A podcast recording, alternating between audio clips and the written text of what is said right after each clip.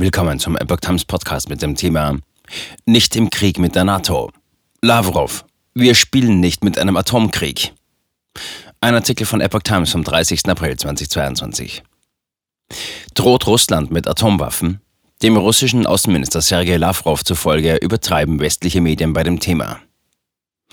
Russland sieht sich Außenminister Sergei Lavrov zufolge nicht im Krieg mit der NATO. Vielmehr glaube die NATO, mit Russland im Krieg zu sein, sagte Lavrov den russischen Agenturen RIA und TASS zufolge in einem Interview mit dem arabischsprachigen Sender Al-Arabija. Weiterhin drohe Russland nicht mit Atomwaffen, westliche Medien übertrieben bei diesem Thema. Wir spielen nicht mit einem Atomkrieg, sagte Lavrov demnach. Lavrov hatte zuvor vor einer realen Gefahr eines Dritten Weltkriegs gewarnt. Lavrov, Spezialoperation endet, wenn Ziele erreicht sind. Lavrov wiederholte in dem am Freitag veröffentlichten Interview den Agenturen zufolge, dass die von offizieller russischer Seite sogenannte Spezialoperation dann ende, wenn alle Ziele erreicht seien. Dies sei, die Zivilbevölkerung in der Ostukraine zu schützen und sicherzustellen, dass es keine Bedrohungen aus dem Territorium der Ukraine für diese Bevölkerung und für Russland gibt. Das ist alles. In den ostukrainischen Gebieten Donetsk und Luhansk hatten pro-russische Separatisten Volksrepubliken ausgerufen, die Kreml-Chef Wladimir Putin kurz vor Beginn des Kriegs in der Ukraine als unabhängig anerkannt hatte.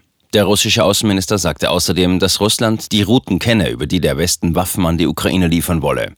Die gelieferten Waffen sollen ihm zufolge zum Ziel der Spezialoperation werden, sobald sie das Territorium der Ukraine erreichen. Verstärkte Angriffe auf Kharkiv. Unterdessen hat die russische Armee ihre Offensive im Osten und Süden der Ukraine mit unverminderter Härte fortgesetzt und dabei insbesondere die Großstadt Kharkiv ins Visier genommen. In Kharkiv waren in der Nacht zum Samstag heftige Explosionen zu hören. Die Lage in der Region Kharkiv ist schwierig, sagte der ukrainische Präsident Volodymyr Zelensky in einer Fernsehansprache. Aber unser Militär und unser Geheimdienst haben wichtige taktische Erfolge erzielt. Die ukrainischen Streitkräfte eroberten nach eigenen Angaben in der Nähe von Kharkiv das strategisch wichtige Dorf Ruska Losowa zurück. Die Angaben waren nicht unmittelbar überprüfbar. Baerbock. Unterstützung für Moldau vertiefen. Die Außenministerin Frankreichs und Deutschlands, Jean-Yves Le Drian und Annalena Baerbock, kündigten derweil an, ihre Unterstützung für die Republik Moldau zu vertiefen. In einem gemeinsamen Telefonat hätten beide Minister über die Lage in dem Nachbarland der Ukraine gesprochen und dabei ihre gemeinsame Entschlossenheit bekundet, die Ex-Sowjetrepublik angesichts der Gefahren seiner Destabilisierung zu unterstützen, sagte die Sprecherin des französischen Außenministeriums Anne-Claire Legendre am Freitag. Die pro-russische Separatistenregion Transnistrien war diese Woche von mehreren Explosionen erschüttert worden. Die Explosionen verstärkten die Furcht vor einem Überschwappen des Ukraine-Kriegs auf Moldau. Moldaus pro-westliche Präsidentin Maya Sandu vermutete dahinter einen Versuch, die Spannungen in der Region zu eskalieren. Transnistrien hatte sich im Zuge des Zerfalls der Sowjetunion 1990 von Moldau abgespalten.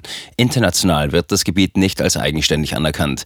Die russische Armee verfügt in der Region über einen Militärstützpunkt und ein großes Munitionslager. Die Regierung in Chisinau fordert seit langem den Abzug der russischen Truppen aus der Region.